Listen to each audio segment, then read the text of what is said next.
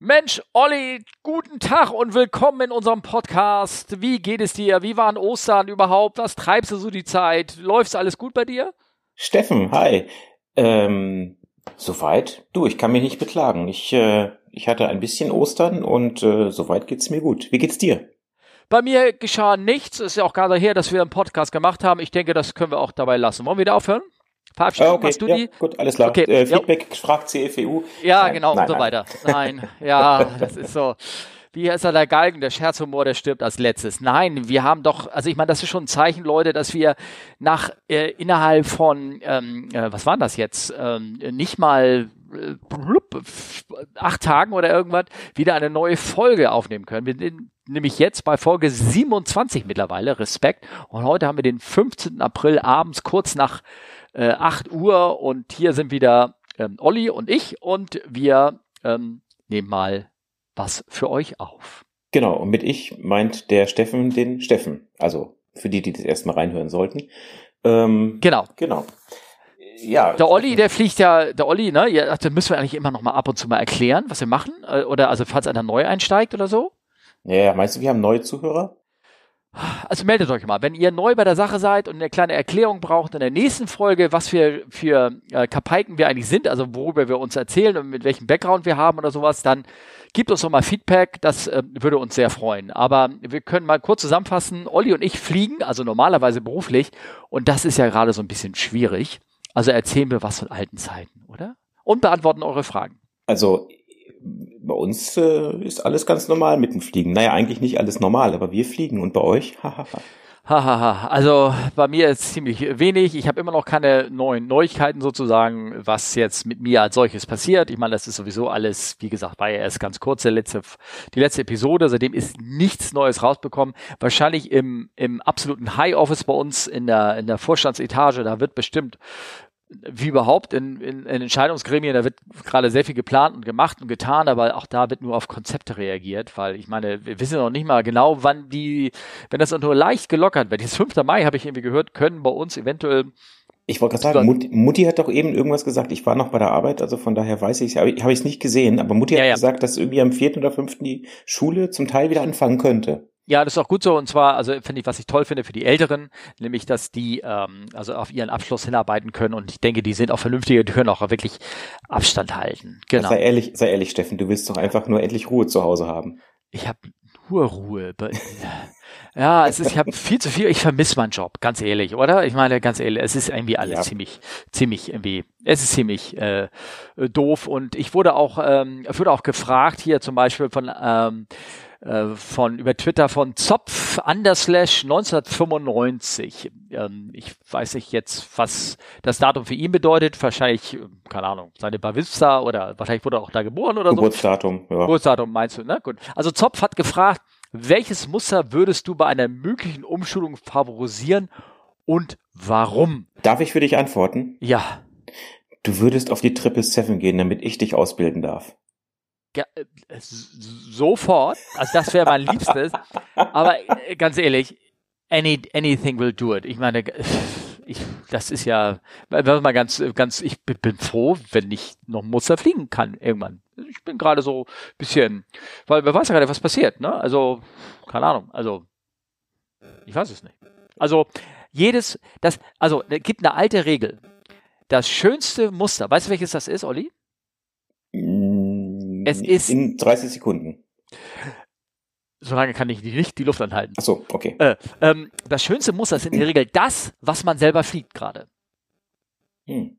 Ja, noch nicht davon gehört, den Spruch? Also höre hör ich ziemlich häufig. Also wenn die Leute sagen, ah, toller Flieger und so, jeder erzählt immer von seinem Schiff, dass er gerade bedient, dass es toll ist und dass es alles schick ist und irgendwas und und ja, klar, die anderen sind auch gut, aber meins ist schick. Und, Kann es sein, dass äh, das vor allen Dingen bei einer Personengruppe gesagt wird, die ein Flugzeug fliegen, was von außen nicht so schön aussieht wie von innen? Äh, meinst du jetzt Cessna versus Piper oder oder äh, A380. Ja, ach so. Äh, nee, nee, also der Spruch ist relativ alt. Also das ist ja, das ist für das schönste Muster das, was man gerade fliegt. Das mm. ist so, wenn einer irgendwas erzählt, dann kannst du ihm irgendwie damit kontern. Ja, also man, das ist ein alter Spruch, dass das heißt, das schönste Muster ist immer ähm, genau das, was es fliegt. Also ich, Zopf, ich weiß es nicht. Ähm, äh, es, also das liebste Muster, wenn ich umschulen müsste und möglicherweise muss ich ja darauf umschulen, weil die Pause so groß ist, dass ich äh, bisschen eine Transition haben werde, also praktisch eine, eine neue Einschulung, selbst wenn ich auf meinem Muster bleibe. Also wenn das Schiff erst in einem Jahr wieder fliegt, dann bin ich äh, so lange raus, dass, ähm, dass, sie, dass sie uns wahrscheinlich noch ein, zwei, drei Sims-Schichten äh, zusätzlich geben, einfach nur, damit wir, damit wir wieder richtig hören sind, trainiert sind und das auch alles noch hübsch können. Wie sich das gehört für eine große, sichere Airline. Ja. Warten ähm, ab. Ja, äh, inshallah, schauen wir mal. Dann ähm, habe ich jetzt ähm, gehört, es stand ja geschrieben, und das ist auch bei vielen anderen Airlines so, du und ich und auch die ganzen Kollegen, alle, die so ein, so ein, so ein Glitteranzug haben, so hier mit Matrosenanzug, mit Streifen und ohne Streifen und mit Punkten und mit dünnen und dicken Streifen, wir sind alle systemrelevant. Zählte Elvis auch dazu? Ganz bestimmt. Wegen Elvis, Glitteranzug? Ja, äh, ganz bestimmt. Ja, also natürlich ja. systemrelevant. Also wir holen Atemschutzmasken, also diese Schutzmasken. Äh, was? Nein, also nein, weißt du, nein, das ist, nein, so weit geht die Liebe nicht. Das bedeutet einfach nur, systemrelevant, der, der, der Effekt für uns als Crew ist, du brauchst nicht in die Quarantäne zu gehen, wenn du irgendwo nach China und zurückgeflogen bist. Du mm. kannst gleich wieder dahin fliegen. Perfekt. Ja, also das bedeutet systemrelevant. Nicht, dass du irgendwie wichtig bist, sondern dass du eigentlich noch mehr äh, irgendwo hingehen kannst. Das wäre ne? eigentlich ziemlich cool. So irgendwie drei Tage fliegen und zwei Wochen dann in Zwangsquarantäne. Das wäre schön, ja, und das wollten oh. sie halt vermeiden. Ah, herrlich, ne? Ja, nee, aber ich, sprich mich mal, ich würde ja gerne los, also keine Sorge. Ähm, und das, ich, ich höre ja gerne mal so einen uralten amerikanischen, uralt, also im Podcast, in den uralten ähm, amerikanischen Podcast, Betty in the Sky with a Suitcase. Und die hat exakt genau das gleiche gesagt. Die sind Amerikaner, sind auch System relevant und das bedeutet nur, dass sie äh, in Uniform auf einmal praktisch, genau, wie wir auch festgestellt haben, magisch geschützt sind gegen alles, was auf einen einprasselt an Krankheiten, sodass du gleich wieder los kannst. Hm. Hm. Das hat aber eine Nebenwirkung. Na? Ja, immer wenn ich die Uniform anziehe, werde ich müde. Das stimmt, das stimmt, ne? Das stimmt. Und man das fühlt sich auch man, mal so, so dick da drin, ne? Das also, muss man, ja, ja, und das muss man echt ja. bei der Packungsbeilage unbedingt mal dazu schreiben. Ja. Aber, naja. Mhm, ähm, okay. Aber äh, Steffen, wenn du so gerne fliegen magst. Ja. Du, also wir können auch mal jemanden gebrauchen, der bei uns an Bord Kaffee nach vorne bringt. Ähm, aber Kaffee oder Pharisäer? Das war doch mal. Du hattest doch irgendwie so eine Präferenz da. Kaffee. Kaffee, okay. Nee, das kann ich nicht gut. Den, bis der da vorne kommt, habe ich ihn selbst schon ausgetrunken. ich brauche den ja immer selber. Ne? Ach so, ja, ja klar. Ja, klar.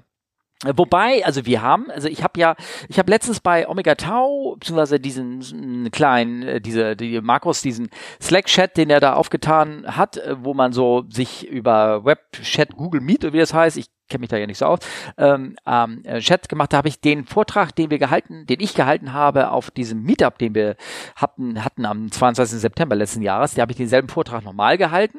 Ja. Worauf wollte ich hinaus? Und da sind alte Bilder drinne gewesen, wo wir zum Flugtraining hingeflogen sind, damals noch, als wir noch Flugtraining in echten Flugzeugen gemacht haben, das war 1992, was er war so gar nicht geboren, ähm, und ähm, ähm, da, äh, da waren wir, musste ich bedienen, weil ich meine, da, ne, dafür waren wir ja Gäste und gleichzeitig keine Flugbegleiter an Bord.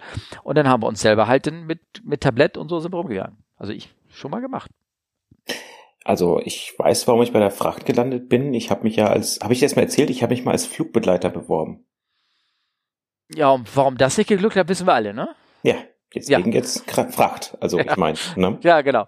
Ähm, nee, aber äh, hattest du nicht mal als Flugbegleiter sogar gearbeitet, kurzfristig? Nee, ne? Äh, nee, nee, nicht ganz. Also wie gesagt, ich habe so. mich, ich hab mich tatsächlich als Flugbegleiter beworben und bin durchgefallen. okay. oh. Also ja, ja es ist einfach. Okay, sehr ich schön. Bin, ich bin manchmal einfach menscheninkompatibel, weißt du, und dann bin ich bei der Fracht ganz genau richtig. Ja, okay. Schön, schön die Klischees immer, weißt du?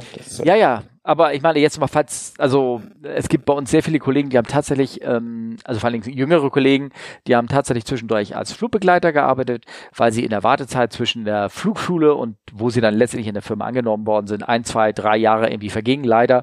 Und ähm, in der Zeit haben sie ein bisschen Fliegerei geschnuppert und haben hinten gearbeitet. Ja.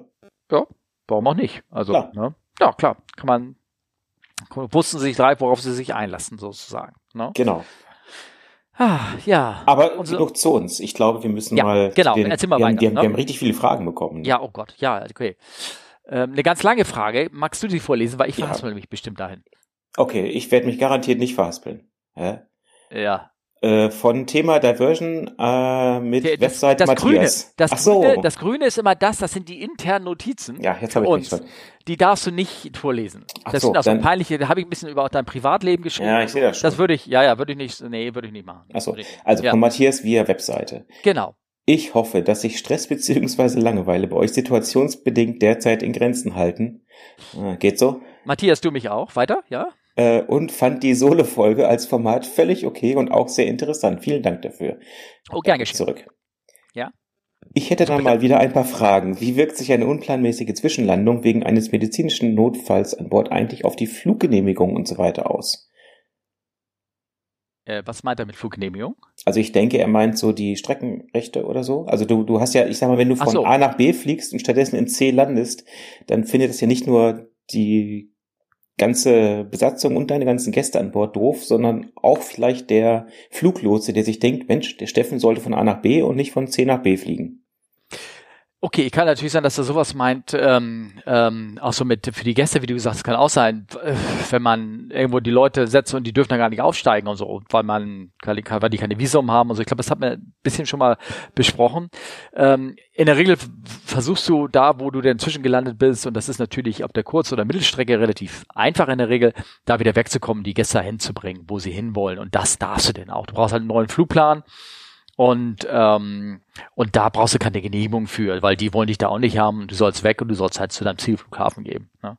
Langstrecke ist ein anderes Thema, aber da kann man irgendwann auch mal drüber reden. Ne? Ja, also ich denke gerade, wenn du mit einem A380 in äh, hinter Tupfingen landest, International Airport mit sowieso nur einem ganz kleinen Terminal, dann sind die auch ganz froh, wenn ihr wieder weg seid, ne? Genau. Ich war ja schon mal einen Käferweg aus, ausgewichen und ähm, da habe ich, glaube ich, auch schon mal von erzählt. Aber können wir nachher mal machen. Erzählen wir doch mal weiter. Ne?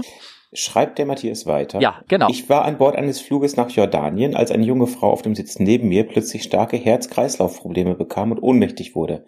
Der Matthias muss gut aussehen. Ja. Während wir der Frau im Bereich vor der Kabine, äh, vor der Küche erste Hilfe leisten, hat der Pilot die Maschine im Eilverfahren in Dubrovnik gelandet. Hast du Dort- gesehen? Äh, wir, er hat geschrieben wir. Was macht denn der Matthias? Ist er Arzt oder so? Ja, vielleicht. Ja, Ähm, okay. Ja. Aber finde ich gut, dass du mit angepackt hast. Also Ja, dort standen super. dann auf dem Vorfeld Mhm. auch schon eine Fahrgasttreppe, ein Notarztteam bereit, sodass der Frau binnen zwölf Minuten nach Beginn der Probleme notärztlich geholfen werden konnte. Durchaus vergleichbare, äh, vergleichbare mit den Zeiten, wie man sie vom Boden auch kennt. Ähm, ja. Also ich. Achso, ich habe die Frage, also ich habe von der nachfolgenden Diskussion der Piloten nur ein Häppchen mitbekommen. Es ging um Auftanken, Pre-Flight-Check und die Fluggenehmigung, wofür, wofür der Pilot wohl was im Tower eventuell des Flughafens unterzeichnen musste, während der Co-Pilot alles weitere rund um die Maschine organisierte und wir Passagiere die anderthalb Stunden warteten, bis es weiterging. Was passiert in so einer Situation hinter den Kulissen? Muss dafür ein neuer Flugplan aufgegeben werden oder so? Was macht dabei die Cockpitbesatzung und was die Büros der Fluggesellschaft im Heimatland? Und wer entscheidet, ob weitergeflogen oder ausgestiegen wird? Zählt das für die Piloten als ein Flug oder zwei? Also ich kann äh, die Sachen, ich, ich, ich pass auf, ich beantworte mal die Sachen, die ich kann als äh, als Freight Dog. Ähm, also wahrscheinlich wirst du im Tower irgendwie irgendwas von unterschreiben müssen, dass du die Tankrechnung quasi bezahlst, also dass deine Firma das bezahlt. Irgendwie sowas, äh, Abfertigungsgebühren und sowas, weil das kostet natürlich auch ein paar Euro 50 und ja, die Flughäfen finden das natürlich nicht so toll, wenn du da spontan zwischenlandest und nachher noch nicht zahlst. Und ich denke mal, dass da irgendwie sowas äh, sein wird. Ähm, ja, und neuer Flugplan, ja, muss aufgegeben werden. Und das äh, macht man dann in enger Zusammenarbeit mit der Einsatz oder mit der mit dem ja mit der Einsatzzentrale, sage ich mal, in der der der im Heimatland mit den Kollegen am Boden. Ja, Genau. du kannst Also mal was- weiter bearbeiten. Äh, Ja, ich meine, äh, wie bitte? Du kannst mal weiter beantworten. Achso, ja, nee, also klar, äh, unterschreiben, das kann sein irgendwas rechnen. Es kann auch ein Flugplan sein, der neu aufgegeben werden musste und irgendwie verlangen, dass man den unter, unterschreibt, wie früher. Ähm, es gibt ja manchmal so für Ausnahme, das ist ja dann ein besonderer Flug, wo ein paar Sachen dann anders gehen und hängt auch ziemlich viel, wie Olli schon gesagt hat, mit der Kreditwürdigkeit zusammen. Ähm, ähm, Gott sei Dank haben wir, wie gesagt, in der Regel ein Backoffice, wo man sich um den Flugplan kümmert. Ich weiß nicht, mit welcher Gesellschaft er da geflogen ist.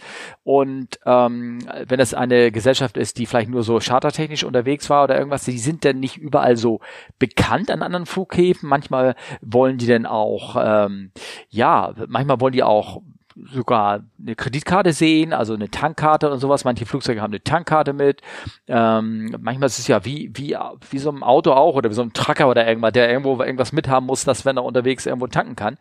Ähm, das kann passieren, ähm, hängt bisschen wirklich davon ab, ähm, welche Airline das ist, wie weit die ähm, bekannt ist, wie weit die kreditwürdig angesehen wird und, äh, und wie weit ähm, der, der in der Regel der Kommandant da für irgendwas nicht gerade stehen muss, aber zumindest irgendwie Unterschrift oder irgendwas dahin legen muss. Ich habe das schon gehört von Situationen, dass selbst meine Firma bei manchen, manchen Flughäfen in Russland, wo man ausgewichen ist, ähm, nicht ähm, eines nicht einfach so ohne weiteres ähm, sozusagen weiterfliegen konnte, man wollte dann erstmal noch ähm, so eine Art äh, Überweisung sehen für die Flughafengebühren, für Tankgebühren, für was weiß ich, irgendwas. Also aus den 90ern kenne ich Geschichten, wo dann auch noch äh, wirklich Cash geflogen ist. Äh, ich weiß nicht, auf dem 13er damals sind die ausgewichen nach Akubinsk oder irgendwie sowas, wollten eigentlich nach Novo und die und das war, da, da musste tatsächlich bei den First Class Gästen gesammelt werden, um denn die 730 Dollar zusammenzukriegen für die Anfluggebühr.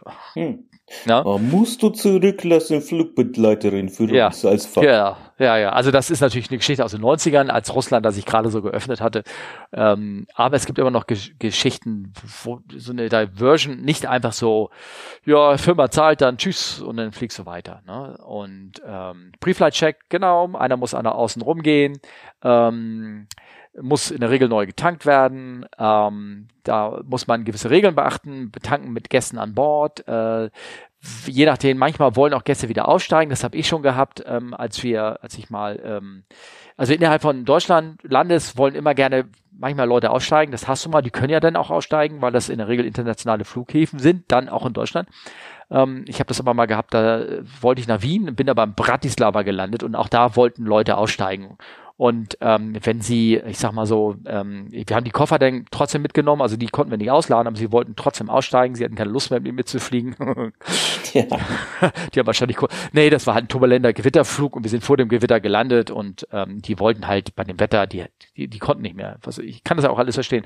Und ähm, ähm, und die konnten aber da aussteigen. Das hat der hat Bratislava, das ist ja nur direkt neben Wien und äh, in der EU, die haben ja gesagt, ja okay, das steigt halt aus, ne? Also das geht. Aber oftmals, also wenn du da Gäste nach Jordanien hast und steigt und die sollen in Dubrovnik aussteigen, ich könnte mir vorstellen, das dürfen die vielleicht gar nicht oder, oder die wollen die da nicht haben wegen keine Ahnung Visum oder irgendwas. Ne? Also es geht auch nicht. Ne? Naja, und äh, sind das, ist das jetzt ein oder zwei Flüge? Das sind äh, definitiv zwei. Also, ne? klar. Ja, so, ja. genau. Also klare. Antwort. Ja. Genau. Und äh, wer entscheidet, ob weitergeflogen, ausgestiegen wird, naja, das, äh, Matthias, hängt einfach von den Dienstzeiten ab. Also da müssen ja. wir als Cockpit-Besatzung halt gucken, ist es so darstellbar in der Flugdienstzeit?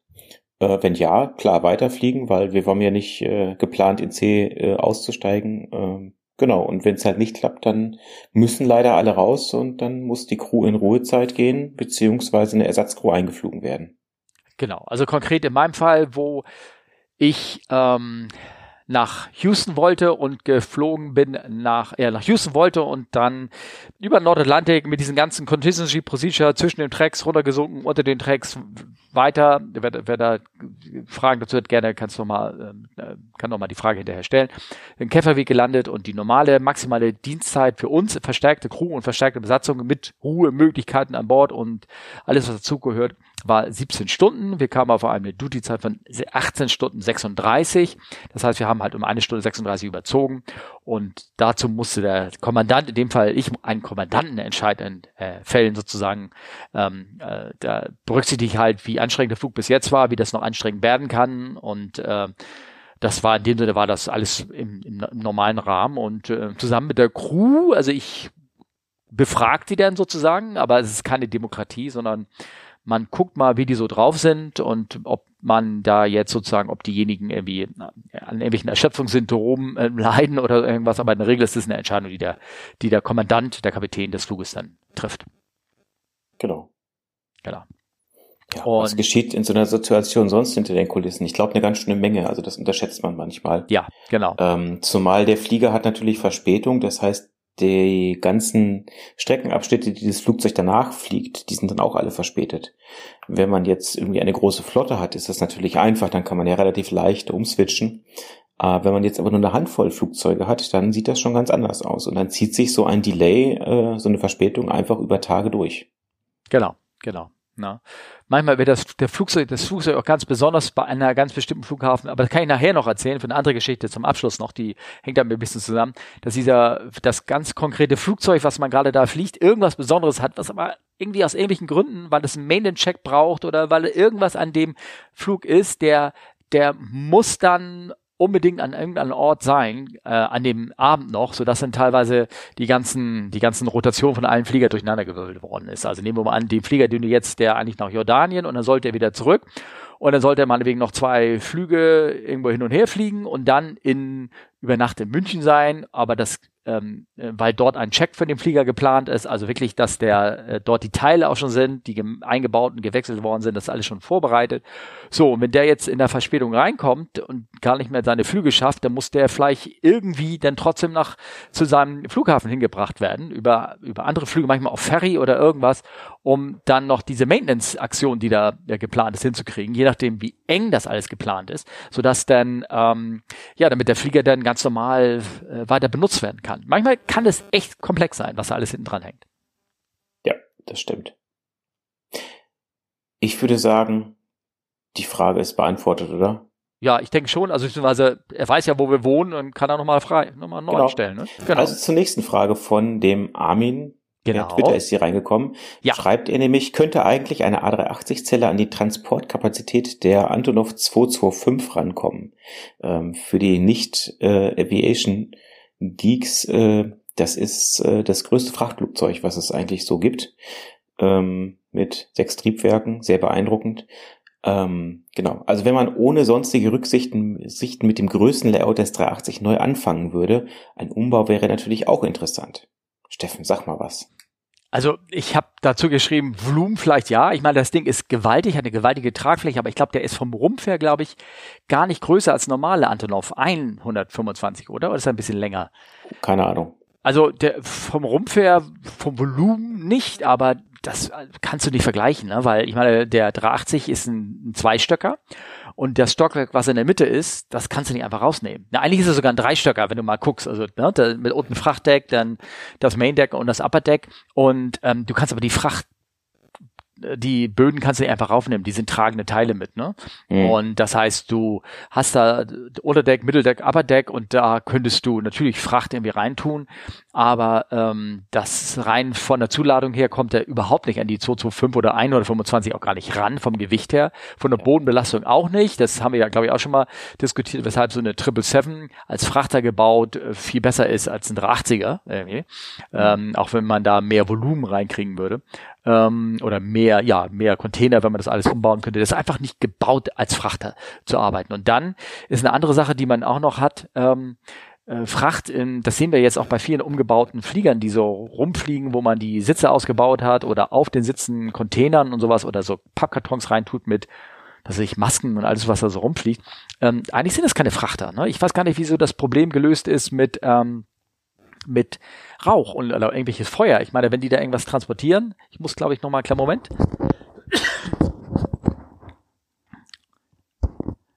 Auch wenn die da was äh, transportieren, ähm, wie denn das ist mit ähm, ähm, Feuerschutz oder irgendwas so, in der Art. Hast, du das, hast ja. du das noch nicht mitbekommen, wie das läuft?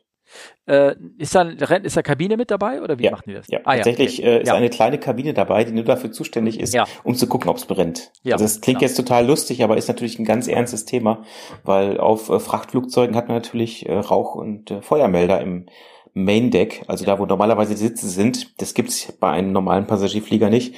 Und ja, deswegen wird also ein Minimum an äh, Kabinenbesatzung mitgeschickt auf diesen Flügen, die dann einfach, deren Job halt quasi ist, einfach nur zu gucken, brennt es. Genau, die sniffen können, ne? Genau. Okay, cool. Ähm, Also Steffen, es wäre doch noch ein Job für dich. Ja, klar. Du, du meinst also ohne Kaffee, sondern ich muss einfach rumgehen und sniffen. Ne? Genau, einfach mal eine, eine Leinen-Kabinenduft ziehen. Ja, aber ich, ihr habt zwar Rauchmelder an Bord beim Frachter, aber ja auch keine Feuerbekämpfung, ne? Für Main Deck. Ne? Ähm, nee. Jein. Also oh. wir können tatsächlich äh, das Main Deck ähm, depressurisen. Das heißt, wir können also den Kabinendruck dort auf den Außendruck absenken. Und im Cockpit bleibt er auf Normaldruck? Aber natürlich. Oh, okay, dann kann ich aber nicht den Kaffee mehr bringen. Das geht nicht. Tut mir leid. Also wieder ein Grund, das geht nee, nicht. Nee, die, die Küche, die Küche und, also das ist jetzt das Wichtigste und das Cockpit, nicht ganz so wichtig, äh, die bleiben ganz normal mit Druck beaufschlagt, nur die, die Tür. Die Küche auch? Ah. Ja, die Küche auch. Ja, das wäre doch sonst ein No-Go, kein Kaffee. Ja, das stimmt, hast recht. Ja, nee. Also ich weiß, es, ich weiß, es auch mal äh, die Leute, manche, als wir noch Nachtpost geflogen haben, die haben die Türen von der Toilette aufgelassen. Weil in der Toilette ist ja ein Rauchmelder und wenn dann irgendwas mal wirklich da irgendwie kugelt hätte können, dann, ich meine, das waren immer nur kurze Flüge von maximal 35, 40 Minuten oder was, die wir gemacht haben als Nachtpost mit äh, Kartons äh, in diesen Sitzcontainern.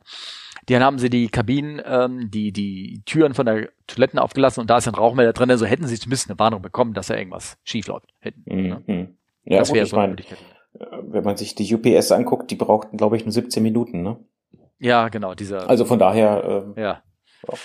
Berühmter Fall. Aber ähm, ja. Also für die für ja. die Hörer, die sich jetzt fragen, was war da? UPS hatte mal einen Fall mit brennenden Lithium-Ionen-Akkus, nachdem wurde auch der ähm, der Versand dieser drastisch eingeschränkt. Die haben im Grunde genommen vom Losrollen bis wieder auf dem Boden aufkommen 17 Minuten gebraucht, glaube ich. Hm, okay. Das ging sehr, sehr schnell. Ja. Seitdem hat man dann auch daraus gelernt und gesagt, also Lithium-Ionen-Akkus nur noch in bestimmten Größen. Ja, klar, logisch.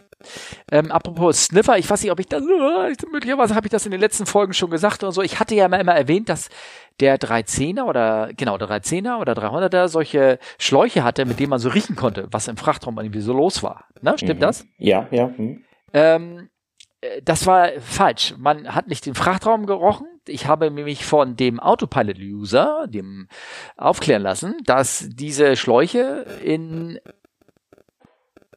was ist denn bei dir im Hintergrund los? Das macht komische Geräusche. Ja, das ist die Tür. Ah. Oh, okay. Ähm, aufklären lassen, dass. Also nicht ähm, meine Tür, aber. Äh, ja, ja, schon klar. Ähm, du bist ja im Fahrstuhl, ne? Irgendwie so? Oder wo nimmst du gerade auf? Ja, genau. Ah ja, okay. ähm, ähm, dass die nicht, äh, dass sie nicht in den Frachtraum gingen, das war natürlich, sondern gingen ins Avionics Compartment runter. Also du hast gerochen, ob da elektronisch irgendwas brennt. Hm. Auch cool. Immer nicht fragen, ist ja ganz gut so. Du sagst ja immer, wenn man da unten Schweine hat, sollte man lieber nicht riechen. Ne? Eben. Ja. Genau. Ja. Aber ich meine, dann im Zweifel sitzen die Schweine im Cockpit, ne? Ja, das stimmt. Also um Army, um das mal zusammenzufassen, nein. Also erstmal müsst du die Karre massiv umbauen, dann hast du die Decks, die sind dagegen, das Gewicht passt nicht und ist ein schöner Gedanke. Du könntest vielleicht auf die Sitze, ja klar, so, so Masken und sowas könntest du irgendwie dann äh, da reinladen. Auch bestimmt nicht zu knapp, müsstest trotzdem Leute mitnehmen und, ähm, und ich glaube, das lohnt dann wiederum auch nicht. Dafür ist das nur ein, klar, Not kennt kein Gebot, aber ich glaube, so, so groß ist die Not dann irgendwie auch nicht. Ne? Ja. ja. Dann hätten wir noch eine nächste Frage. Ne? Und zwar von äh, Beufel. Beufel via Twitter, der hat schon öfter Fragen gestellt. Ich finde, diesmal Frage, war die Frage ganz gut. Und zwar hat er uns auch auf so ein Frachtthema hingewiesen. Und zwar war das, äh, könnt ihr im Podcast besprechen, was bei der Beladung zu beachten ist, wenn die Paxe vorne als Gegengewicht fehlen? Müsste doch Auswirkungen auf den Center of Gravity oder Trim haben. So, und dann hat er noch einen Link dazu gepostet vom Seed Guru und es geht nämlich um die KLM, und zwar die KLM 747 Kombi, die es gab. Wir hatten das, glaube ich, auch schon mal erwähnt. Es gab mal, oder es gibt ja bei Kelm jetzt allerdings nicht mehr im Einsatz. Auch da sind jetzt die Tage gezählt. Gab es Flugzeuge, die waren vorne Passagiere und hinten hatten die so Platz für so drei oder dreieinhalb Reihen Paletten, also Fracht. In so eine große Frachtraumtour wurden die hineingebracht.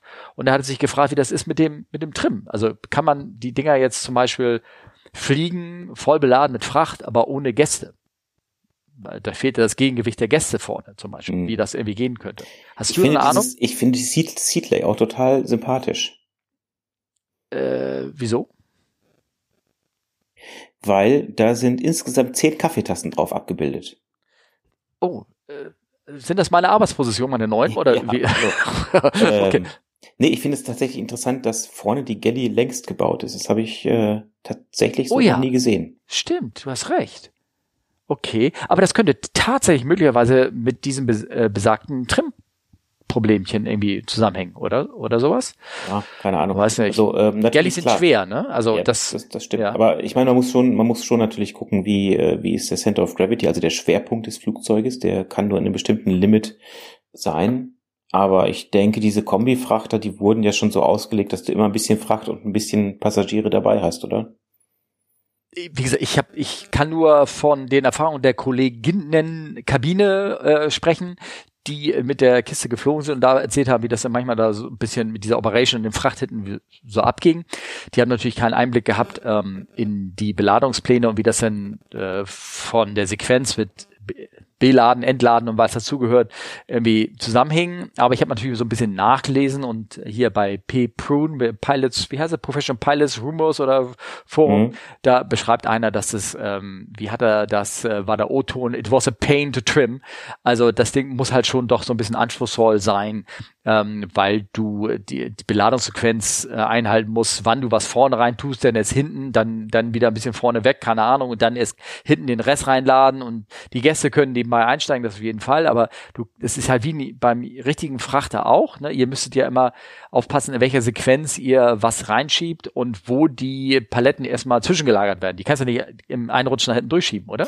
Ja, äh, prinzipiell richtig. Du hast es genau richtig gesagt. Du kannst sie nicht in einem Rutsch nach hinten durchschieben.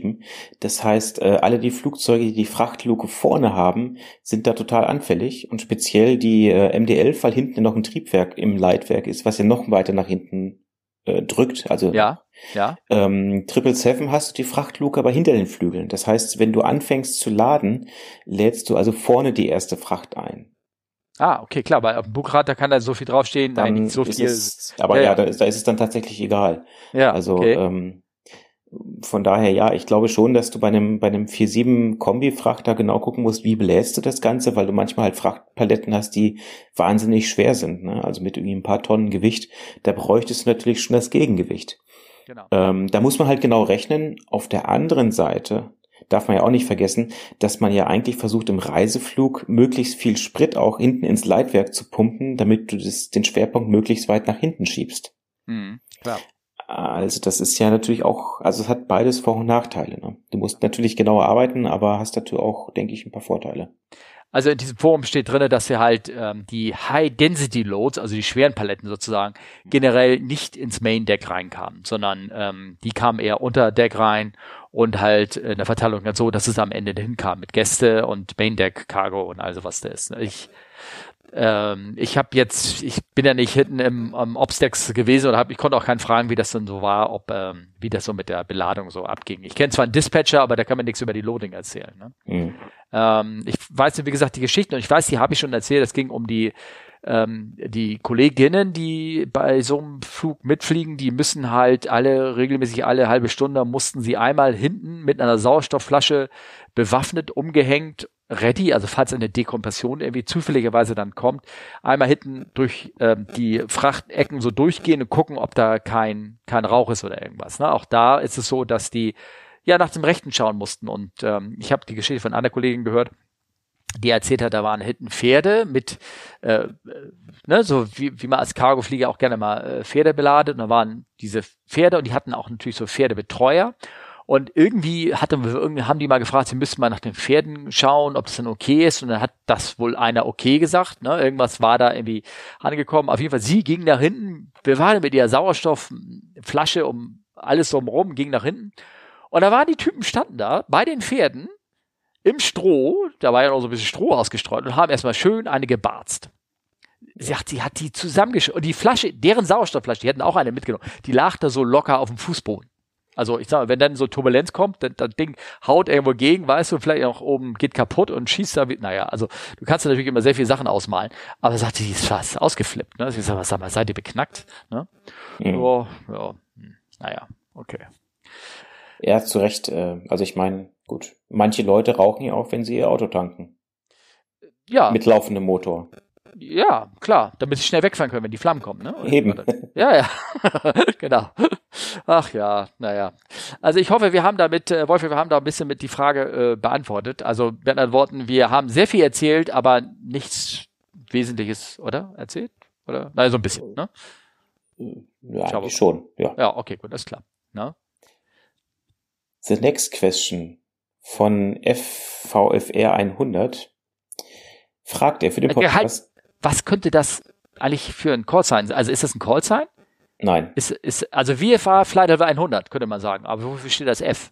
das müssen wir ihn mal fragen. Vielleicht Ja. schreibt er uns das. Ja, vielleicht schreibt er auch nochmal. Okay, gut, alles klar. Also er stellt die Frage, warum werden solche Umwege geflogen, in Klammern siehe Screenshot, und nicht die von mir eingefügte rote Linie? Teilweise habe ich auch so richtige 90-Grad-Ecken im Verlauf gesehen, also im Verlauf der Strecke. Ich mache das Mhm. mal gerade auf. Ja. Ja. Kannst du nicht geradeaus fliegen? Mensch, gerade in Lahore und Ja. Pakistan. Ja, ich weiß. Ja, äh, stimmt. ja, das sind die sogenannten oder auch Luftstraßen, die uns zwingen, diese Strecken abzufliegen. Da sind dann irgendwelche Lufträume gesperrt oder die alten Strecken basieren noch auf alte Funkfeuer, die da eingebaut sind, die man eigentlich mittlerweile gar nicht mehr bräuchte in Zeiten von Trägheits- und GPS-Navigation.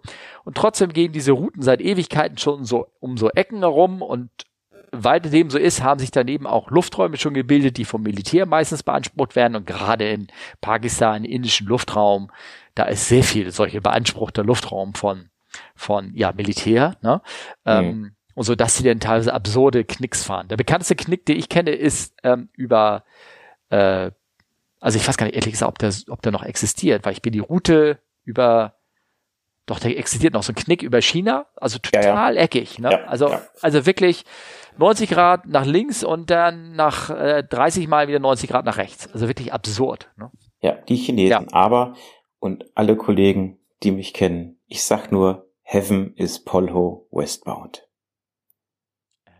Weil du dann weggehst oder was? Ja, das, ich überlasse das mal als Quiz für die Leute, die es nicht kennen. Vielleicht findest du es raus, Steffen.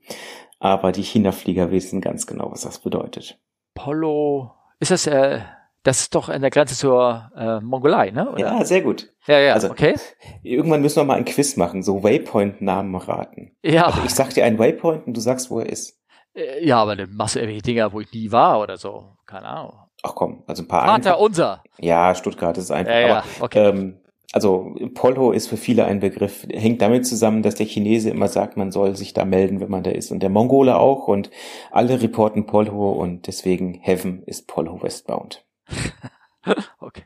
Äh, ich hab's noch nicht ganz so verstanden, aber irgendwann wirst du es erklären, ne? Ja. Ja, okay. Ähm, ähm, genau. Warum? Ja, also Umwege sind die Luftstraßen, ne? Die, die sind manchmal so an externen Gegenden gezw gezwungen und ähm, und dann fliegt man manchmal ganz komische, ganz komische Ecken, ne? Ja. Ja. Ja, und manchmal auch ähm, will man natürlich durch bestimmte Lufträume nicht durch. Also einmal, weil das not the place to be ist. Ähm, tragischerweise wurde das ja auch, ich sag mal, Ukraine ist so ein Klassiker, der ja tragischerweise da sehr deutlich gezeigt hat, dass Ja, es eine sehr schlechte Idee war, da durchzufliegen. Mhm. Ähm, naja, und manchmal gibt's auch einfach Länder, die mehr Überflugsgebühren kassieren als die Nachbarländer. Und dann ist es mitunter schon mal günstiger. Also ich glaube, ich weiß nicht, ob es immer noch so ist, der, einer der teuersten Lufträume ist die Kanaren. Ach, okay. Ja, die sagen, also das ist Stand von vor einigen Jahren, ich weiß nicht, ob das noch so ist, aber die haben fürs Buenos Dias im Funk reinrufen, glaube ich, schon mal irgendwie 9000 Euro genommen für einen normalen Langstreckenflug. Hm, okay. Aber das ist doch eine schöne, schöne Art, Guten Morgen zu sagen, ne? Oder? Ja, wir Ja. haben einen falschen Job, ganz klar. Ja. Äh, Du sprichst mal einen Punkt an, den ich mir als Notiz hier reingeschrieben habe, nämlich, äh, dass manchmal äh, die Flieger auch eben nicht den Großkreis fliegen. Und zwar, ich komme nämlich darauf, ähm, ich habe äh, den, kennst du den Flight Radar 24 Podcast? Ähm, ich weiß gar nicht, der hat einen anderen Namen, aber da es geht um Flight Radar 24 halt sozusagen und die haben auch so einen Post Podcast und besprechen so über, naja, so was gerade so auch in der Luftfahrt irgendwie ein bisschen passiert ist und ähm, und da hatten sie wohl letztes Mal einen über, nachdem ja in der Fliegerei der, der riesige Drop runter ist, um 90 Prozent runter auf ähm, den jetzigen Status sozusagen, wie das denn in der Schifffahrt ist. Und da hat dann auch einer so ein bisschen erzählt, in der Schifffahrt hat man jetzt beobachtet, dass da einige ähm, Strecken den Suezkanal vermeiden und äh, stattdessen lieber außen rumfahren, einmal um Afrika, wenn sie Ja. also praktisch irgendwie Strecken, ich sag mal so New York, Singapur oder irgendwas, was sie da irgendwie fahren, dass sie dann nicht äh, durchs Mittelmeer und Sing äh, Suezkanal, um diese Gebühren zu vermeiden, das ist ja irgendwie gleich eine halbe Million oder irgendwie sowas.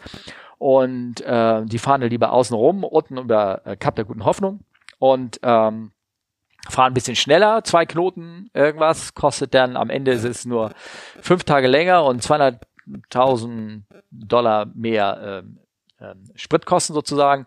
Aber Sprit ist gerade tierisch günstig und äh, die, die, das Meer an Strecken können sie sich äh, leisten, weil jetzt teilweise die Schiffe da überall auf Räder rumliegen oder noch die Häfen verstopft waren oder irgendwas. So hat er so ein bisschen was erzählt. Auf jeden Fall waren die Typen von Flyradar 24 so ganz erstaunt darüber.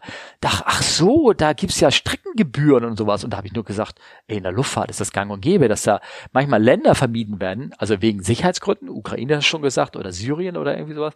Aber ich weiß auch, wenn du runter nach Singapur gehst, wenn du da diesen einen Streifen, wenn du den vermieden hast, um, die, um den Luftraum von ähm, äh, unten, wenn du nicht unten längs geflogen bist und bist nicht in den Luftraum von Malaysia oh, unten reingeflogen. Steffen, wenn du unten links, schäm dich. Ja, ja, ja, ich weiß. Äh, Entschuldigung. Äh, ich bin gerade unten, wo ist denn unten eigentlich? Süden. Ah ja, gut. Ähm, ähm, das ist Norden, ist woanders, ne? Mhm. Ja. Dann hast du da auch 3000 Dollar irgendwie ähm, Gebühren gespart und das sind dann, das kannst du dann mit drei Minuten länger Flugzeit locker weg gehen, sozusagen, also mhm. dagegen rechnen. Ne? Ja. Und links, ich werde nicht mehr. Ja. Also mein Navigationslehrer, der war ja Kapitän zu See. Ne? Ja. Und der hat uns dafür echt immer die Ohren lang gezogen. Oh, okay. Für das unten links oder oben rechts und ja, deswegen habe ich so große Ohren. Ah, okay. Mhm. Aber was machst du, wenn du die Karte falsch rum auf links hältst. Äh, es gibt so, kennst du Mr. Bean beim Zahnarzt? Schau dir das mal an, dann weißt du ungefähr, was dabei rauskommt. nee, aber ich glaube, ich soll das lieber lassen. naja, ähm, genau. Und ähm, ich hoffe, damit haben wir so ein bisschen die Frage erklärt, oder? Ich denke schon. Ja, also neben, neben Routenkosten und äh, andere äußere Zwänge sind in der Luftfahrt deutlich mehr als in der Schifffahrt. Deutlich, deutlich mehr. Ne? Ja. ja. Weißt du, Steffen, zum Thema, also jetzt kommt mal ein anderes Thema außer Fragen, sondern Neuigkeiten, Geschehnisse in der Luftfahrt. Ähm, da habe ich aber gar nichts reingeschrieben. Ja, aber ich habe da was. Oh, okay. Ja, ähm, ich fliege ja hin und wieder auch privat und irgendwann vor einiger Zeit gab es in, da gibt's natürlich auch wie zu allem irgendwie eine WhatsApp-Gruppe und da hatte einer gepostet, die Firma Garmin, die so GPS baut, die haben jetzt ein Autoland-Feature eingebaut. Und das hast du dir gegönnt? Nein, nein, ich habe sowieso kein eigenes Flugzeug. Ich, so, wenn, dann okay. charter ich nur, aber ich denke mir so, hey, ich gehe privat fliegen. Ja. Was so schon nicht günstig ist, was ich auch sehr selten mache. Wozu brauche ich dann ein Autoland? Das ist nicht ein normales Autoland, sondern ein Emergency Autoland. Ach so. Ne? Du hast ja, es gibt ja sogar, du, ich meine, du als Profi, du landest ja auch ich sag mal, mit verbundenen Augen und 3,8 Promille, nachts bei stürmischem Rückenwind von links unten hinten, mhm. um mal deinen Navigationslehrer zu zitieren, mhm, mh, mh. blind doch äh, auf jedem Acker, wenn das Triebwerk Feuer fängt, oder? Aber es gibt ja auch Leute, die wollen das nicht und die drücken oben auf den Knopf und dann fährt der, kommt der, der Fallschirm rausgeschossen und die. Das ist aber ein anderer Emergency Autoland. Das ist ein anderer Adventure. Und der hat schon viele äh, Leben gerettet und hat er ja auch wirklich. Das ist eigentlich eine gute Sache. Wie, wie, wisst ihr, worüber wir reden, Leute? Also ich glaube, wir erklären es einmal. Es gibt bei ja, Flugzeugen äh, gibt's Rettungssysteme und zwar ähm, ähm, für die Leute, die Segelflug machen, da ist es ja üblich, dass man einen Fallschirm mit ein, nimmt, einen Rettungsfallschirm. Dass wenn was passiert, dass man halt rausspringen kann und äh, mit dem Fallschirm halt, äh, ich sag mal, halbwegs vernünftig gen Boden fliegt. Aber da musst du dich ja trennen von deinem Flugzeug, ne? Genau, und äh, gerade in, also bei Ultraleichtflugzeugen fing das an, weil die natürlich leichter sind, äh, gibt es halt Rettungssysteme für die ganzen Flugzeuge. Das heißt, statt äh, einen Fallschirm auf den Rücken zu schnallen, hat man einfach das Flugzeug mit einem ganz großen Fallschirm ausgestattet, wo dann das am Fallschirm mit dem Pilot da drin äh, zügig gen Boden schwebt.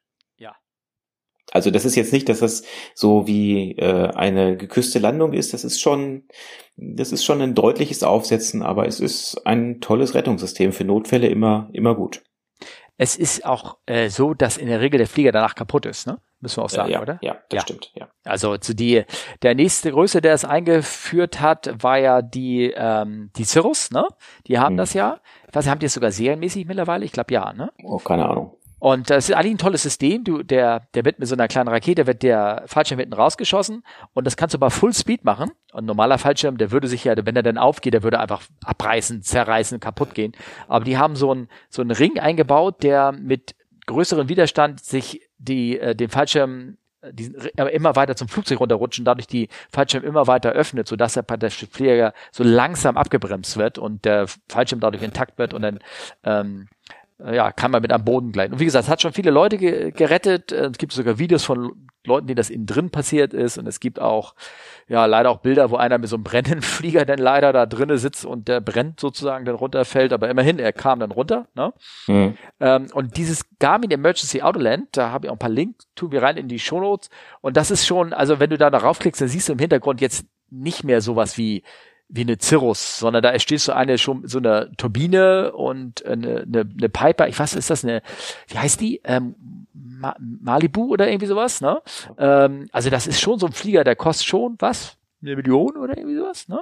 Mhm. Der hat auch ähm, Autopilot in der Regel alles drinne und ähm, wenn du da guckst, gibt's so schöne Filmchen darüber, natürlich alles Werbebroschüre, aber die haben oben auch einen roten Knopf und wenn es insbesondere dir nicht gut geht oder der ist dann auch der Knopf für, ich sag mal so, für die mitfliegende Omi.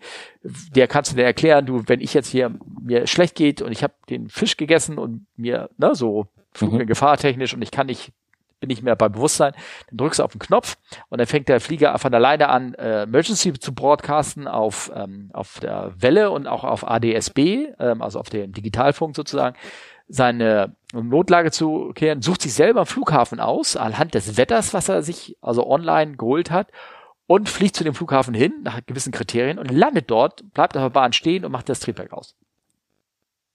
Nicht schlecht. Also ist schon irgendwie eine pfiffige Sache. Also ich möchte es ehrlich gesagt nicht ausprobieren müssen, aber ähm, so ist ja etwas, das kann dich eventuell dann doch retten, ne? Mhm. Irgendwas. Also wenn es natürlich nur gemacht ist, damit du dann, wenn du äh, als VFA-Pilot da in IFA reinfliegst und okay, dann rettet sich das System auch, aber das ist ja dann praktisch schon Missbrauch irgendwie, ne? Ja. Ähm, mhm. Aber ich finde es eine, eine pfiffige Sache, aber ich weiß gar nicht, wie teuer das ist. Also habe ich da einen Preis gesehen? Ich glaube, die, den Preis schreiben sie sicherheitshalber nicht dabei. Nee, und es geht auch erstmal nur in, in, ähm, in Amerika, glaube ich. Ne? Das ist, weil Amerika hat diese digitale Infrastruktur, äh, so dass sie dann, äh, dass es da überhaupt geht. Ne? Ja, ja, Schön. also schon, ich finde schon, ich finde schon eine witzige Sache. Ne? Hm. Hm. Ja. ja. Hast du denn noch eine schöne Geschichte für uns zum Abschluss? Ach, eine schöne Geschichte. Hast du nicht? Ganz kurz, du musst auch mal wieder bald irgendeine erzählen, ne? Äh, ja, aber irgendwie im Moment äh, ist wenig auf Lager bei mir, muss ich, muss ich gestehen. Da sind deine einfach zu gut für. Also ich habe, ähm, ich habe eine Referenz. Ich bin mir nicht hundertprozentig sicher, ob ich das eventuell auch schon mal erzählt habe. Und zwar, ähm, es geht ähm, dass ich ein äh, Podcast gehört hat. Hast du schon erzählt? Okay. Nein, hast du nicht. Okay. Achso, weiß ich nicht. Äh, dass ich einen Podcast gehört, den habe ich hoffentlich wieder schon mal erzählt. Auf jeden Fall habe ich da gehört, dass er denn, das war, äh, ich habe so einen neuen Podcast, irgendwie, das ging auch um die Fliegerei. Es gibt da doch sehr viel Konkurrenz da mittlerweile draußen, ne? die mhm. auch sowas machen wie wir. Und äh, natürlich nicht so. Chaotisch. Ja, genau. Besser. Ähm, und Und der hat erzählt, die, hat der Kapitän, der da erzählt hat, dass es für ihn so ungewöhnlich war, dass er nach London reingeflogen ist und da war nichts los. Er war der Einzige auf der Welle und er ist da einfach so reingeflogen. Und das sei für London schon sehr ungewöhnlich. Und da muss ich sagen, da hat er recht. Und jetzt können wir mal wieder zu dieser Diversion-Geschichte zurück, äh, weil da auch so ein bisschen damit reinschmeckt. Aber mir ist sowas ähnliches nämlich auch schon passiert. Und zwar, ich bin mir ziemlich sicher, ich habe das so erzählt, ich, wir flogen von Hamburg nach Heathrow und irgendwann sagte der Fluglose, da waren wir so quer ab vom, ähm, oder quer ab Maastricht, also an der Grenze zu Holland gerade so ein bisschen. Und ähm, da meinte der Fluglose dann, okay, uh, suggest uh, you, you reduce your speed. Also äh, ich, ich empfehle dir mal ein bisschen deine, deine Geschwindigkeit zu reduzieren. Ich so, warum? Ja, weil wir müssen dich, glaube ich, hier irgendwo mal in so ein Holding-Pattern schicken an der Grenze. Äh, an welcher Grenze? An der Grenze zu, zu England. Ich sag, warum? Und er so, oh, you didn't know? Ich so, you know what? Oh, da war ein Feuer in der Radarkontrollanlage, also oder eine Rauchwarnung oder irgendwas bei London. Und ähm, die mussten irgendwie das Radarzentrum räumen. Keine, äh, alle, der ganze Luftraum von England war geschlossen, auch der von London. Äh, not even overflights are permitted. Und ich kann mir vorstellen, das hat er mit so einem suffisanten Gedanken gleich hinterhergeschoben. So gleich gefragt, say your intentions. So als wenn du so innerhalb von drei Sekunden sagst, ja, okay, ich mache dann folgendes, Plan A ist Plan B, ist Plan C und ich erstmal so, äh, was? Äh, und dann sind wir also langsamer geflogen und äh, du hast natürlich, hättest sofort gewusst, was du machen müsstest, oder? Kaffee trinken? Ja, genau. Nee, ähm, ich habe äh, die Firma angerufen. Ich sag, äh, ihr folgendes, ähm, also äh, ich komme nicht nach England rein, wo wollt ihr uns denn hinhaben? So, und das war ähm, eine Quick die wir gerade geflogen haben. Mhm. Eine, ähm, also ein, eine 737, die tagsüber für Passagiere war und nachts als richtiger Frachter unterwegs war, mit einer Frachttür vorne, so einer großen. Und ähm, sie brauchten den Flieger ganz dringend äh, in London, weil der dann da ausgeräumt wird und da die ganzen Paletten standen, also auch diese Sitzdinger sozusagen, die, mhm. rausnehmen und irgendwas. Das heißt, dieser Flieger sollte nach London. Und ATC und der, also praktisch die Firma meinte nur, das ist egal, wo du hinfliegst, weil du fliegst danach sowieso wieder weiter nach London, weil den Flieger brauchen wir da. Ne? Mhm. Am Ende waren wir eine Holding geflogen, dann sagt der Fluglotse, so, Airspace is open again, you can now proceed to äh, London. Und ich so, okay. Und dann hat er gesagt, ja, direkt nach äh, äh, 10 Miles Final. Und ich so, oh, und jetzt flogen wir also direkt zum Endanflug von London. Und, ähm, und dann fragte ich ihn so, keine Ahnung, so 50 Meilen vom Flughafen raus, war ich schon mit dem Tower und ich so, what speed you like? Weil also normalerweise England, die fliegen dich präzise auf einen halben Knoten, genau, damit du da wieder reingefädelt wirst. Und er so, as fast as possible, you're the first one. Und ich so, geil. Oder wir da reingedonnert. ja. Ja, das war wie so London, ne? So, die haben, da war eine Käseglocke rauf und die Käseglocke haben sie abgenommen und ich war der Erste, der so da reingedonnert ist. Das war sehr schön. Ich glaube, das habe ich schon erzählt. Ich, weil ich glaube nicht. Aber ich kann dir sagen, ich kenne das nur umgekehrt. Der Klassiker, äh, wenn du nach Kasachstan äh, Almaty fliegst, beziehungsweise ja Alma-Ata ehemals, ähm, das ist ganz toll. Wenn du dahin fliegst, kommst du, wenn du aus Osten kommst, ja über die Ausläufer des Himalayas. Mhm, genau. Das heißt, du wirst den per Funk, den Kasachen, erst ganz spät empfangen, wenn du schon im Sinkflug bist. Ja. Und stell dir vor, du hast einen Sinkflug vorbereitet, bist also in den ganzen Anflugvorbereitungen, rufst dann immer wieder den Tower an und irgendwann meldet er sich und er sagt nur, ach, hallo Steffen, airport is closed due to VIP movement, state your intention. Ah. Hintergrund ist, sobald also irgendeine wichtige Person sich da auch nur ein Stückchen auf dem Flughafen bewegt, machen die alles dicht.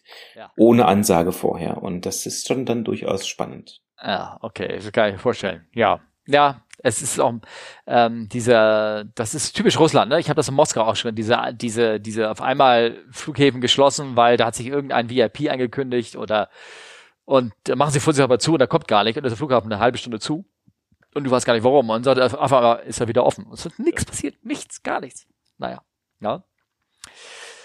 Ich habe hier diverse, diverse Dinger mir irgendwann aufgeschrieben, die hatte ich immer so zwischendurch ähm, auf äh, mir notiert für eventuelle Triebwerksausfälle, für Low- und Glide-Pass, vom Autopilot-User noch zwei Geschichten von der 727 und all so ein Krimskrams.